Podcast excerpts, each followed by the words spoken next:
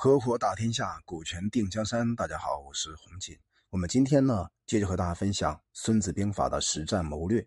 在《孙子兵法》当中，特别讲究一个关键原则，叫先胜。先呢是先生的先，胜是胜利的胜。也就是说，攻守作战的时机把握，最对最后的战场啊和胜利啊有巨大的影响。我们讲过呢，《孙子兵法》的核心就是最好不用打就能够赢。如果非要打呢，那就要巧妙的打，用智慧的去打。打的前提呢是一定要有赢的把握，有把握的去打，这是《孙子兵法》呢提出的先胜的概念。先胜啊，是《孙子兵法》全胜理念在作战领域当中的一个延伸。其实啊，关于先先胜，孙子呢有一段特别精彩的话，叫做“昔之善战者，先为不可胜，以待敌之可胜。”不可胜在己，可胜在敌。故善战者能为不可胜，不能使敌之必可胜。故曰：胜可知而不可为。不可胜者守也，可胜者攻也。守则不足，攻则有余。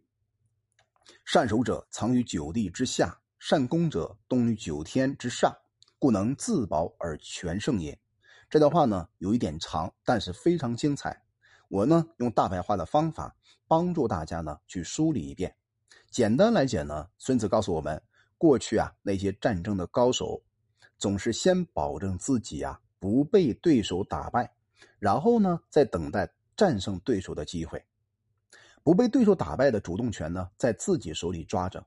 能否打败对手啊，要取决于对手是否有戏可乘。因此呢，真正的高手能够做到的。是不被对手所打败，而不能保证一定能打败对手。由这一点可以知道啊，胜利是可以预见的，但是不能强求。没有取胜的可能性，就应该啊实行防守。有可能战胜对手的时候呢，就要果断进攻。防守呢，因为优势不足；进攻呢，是因为兵力有余。善于防守的人呢，隐蔽自己的实力。如同呢，藏在九地之下；善于进攻的人呢，展开自己的攻击，好像呢，动在九天之上。这样呢，既能保全自己，又能取得完美的胜利。这段话呢，我们用大白话的方法，把《孙子兵法》的文言文给它梳理出来。其实这句话非常的精彩，它讲了一个核心，什么核心呢？就是先胜的概念，讲的淋漓尽致。比如说，为什么要参与竞争呢？一定要出于赢的目的。所以，《孙子兵法》就是教你如何在竞争当中取胜的法宝。但是很有意思啊，孙子一上来就告诉你，真正的高手不是先想着如何去赢，而是先确保自己呢不会输，然后呢再等待机会，等待对手啊犯错的机会。比如说我们下围棋好了，下围棋的人都知道叫金角银边草肚皮。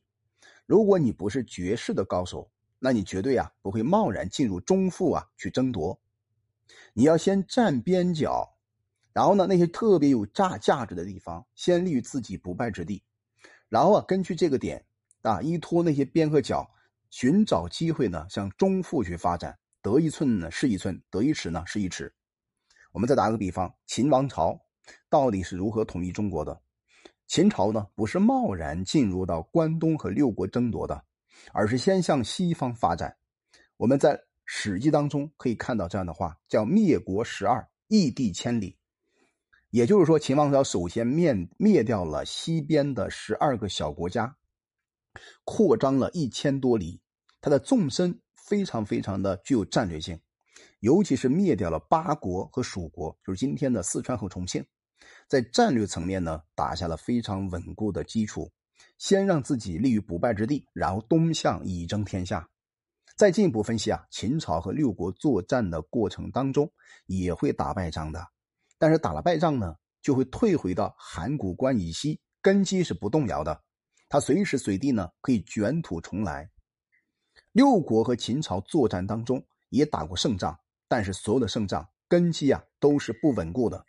最后呢，在秦的争夺过程当中。让秦朝呢一步一步的占了上风，那这是一个非常重要的战略的打法。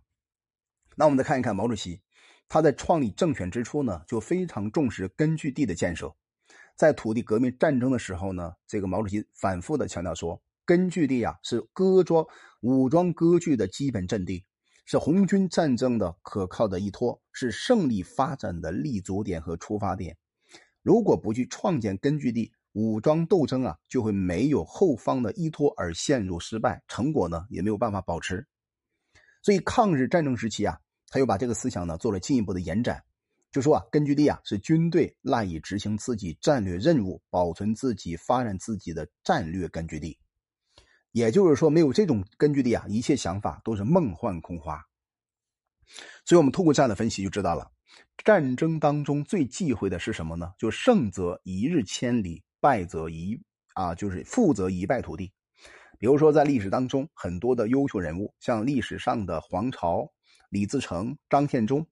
之所以其兴也勃焉，其亡也忽焉，成不了大事儿，就是因为他们只知道攻城略地、过府冲称冲州，他没有固定的根据地，陷入到一种所谓的流寇主义。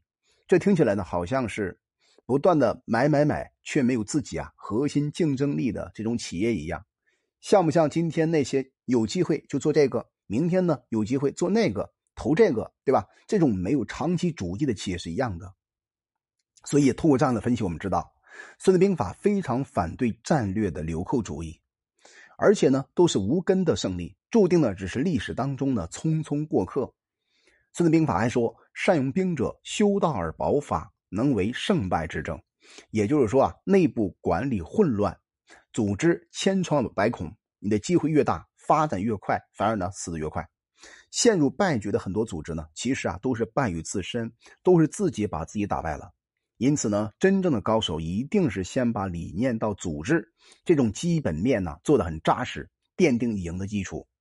孙子讲“先为不可胜”，除了要先打造这种稳固的根基，还有一层含义啊，就是在决策上呢，先保证自己不犯大的错误。比如说，你今天特别喜欢看武侠小说。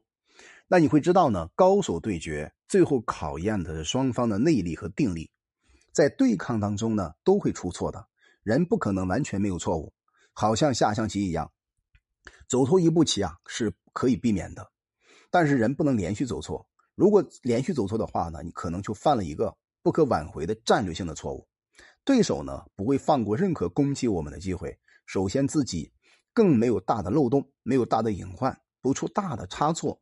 就不会给对方啊更大的可乘之机，所以呢，这个商业和战争都一样的，我们呢想方设法先让自己啊立于不败之地，在动荡的环境里边找到先胜的可能性，然后呢反手啊防守反击，这才是真正的会懂得《孙子兵法》的高手。